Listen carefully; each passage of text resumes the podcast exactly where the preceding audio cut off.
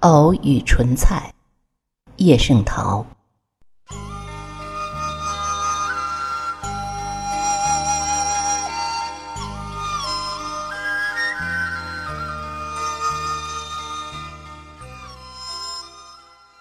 同朋友喝酒，嚼着薄片的雪藕，忽然怀念起故乡来了。若在故乡，每当新秋的早晨。门前经过许多乡人，男的紫赤的胳膊和小腿肌肉凸起，躯干高大且挺直，使人起康健的感觉。女的往往裹着白地青花的头巾，虽然赤脚，却穿短短的下步裙，躯干固然不及男的那样高，但是。别有一种康健的美的风致。他们各挑着一副担子，盛着鲜嫩的玉色的长节的藕，在产藕的池塘里，在城外曲曲弯弯的小河边，他们把这些藕一再洗濯，所以这样洁白，仿佛他们以为这是供人品味的珍品。这是清晨的画境里的重要题材。倘若涂满污泥，就把人家欣赏的浑凝之感打破了。这是一件罪过的事。他们不愿担在身上，故而先把它们洗濯的这样洁白，才挑进城里来。他们要稍稍休息的时候。就把竹扁担横在地上，自己坐在上面，随便拣择蛋里过嫩的藕腔，或是过老的藕脯，大口的嚼着解渴。过路的人就站住了，红衣衫的小姑娘捡一截，白头发的老公公买两只，清淡的甘美的滋味，于是。普遍于家家户户了。这种情形差不多是平常的日课，直到叶落秋深的时候。在这里，藕这东西几乎是珍品了，大概也是从我们故乡运来的，但是数量不多。自有那些伺候豪华公子、硕服巨贾的帮闲茶房们，把大部分抢去了，其余的就要供在较大的水果铺里，位置在金山苹果、吕宋香芒之间，专待善价而沽。至于挑着担子在街上叫卖的，也并不是没有。但不是瘦的像乞丐的臂和腿，就是涩的像未熟的柿子，实在无从新鲜。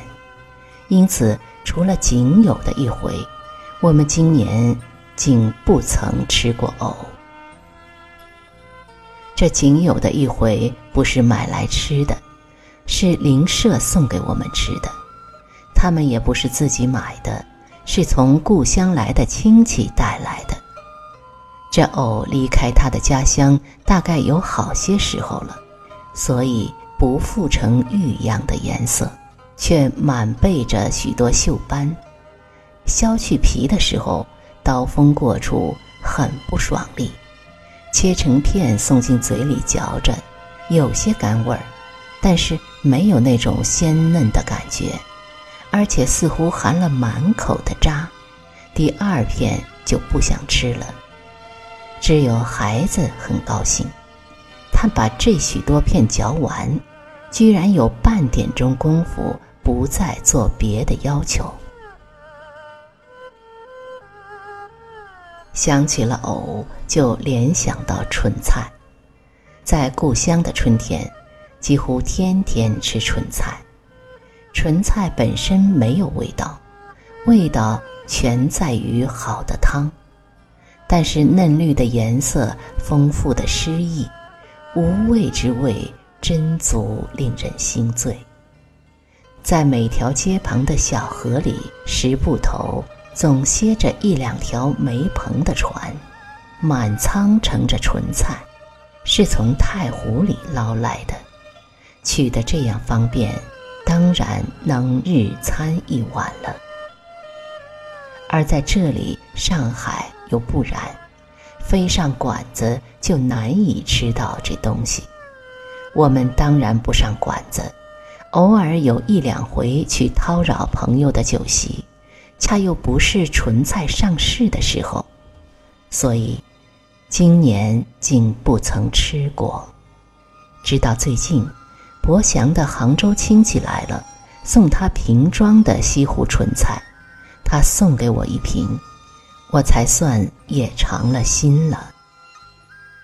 向来不恋故乡的我。想到这里，觉得故乡可爱极了。我自己也不明白，为什么会起这么深浓的情绪。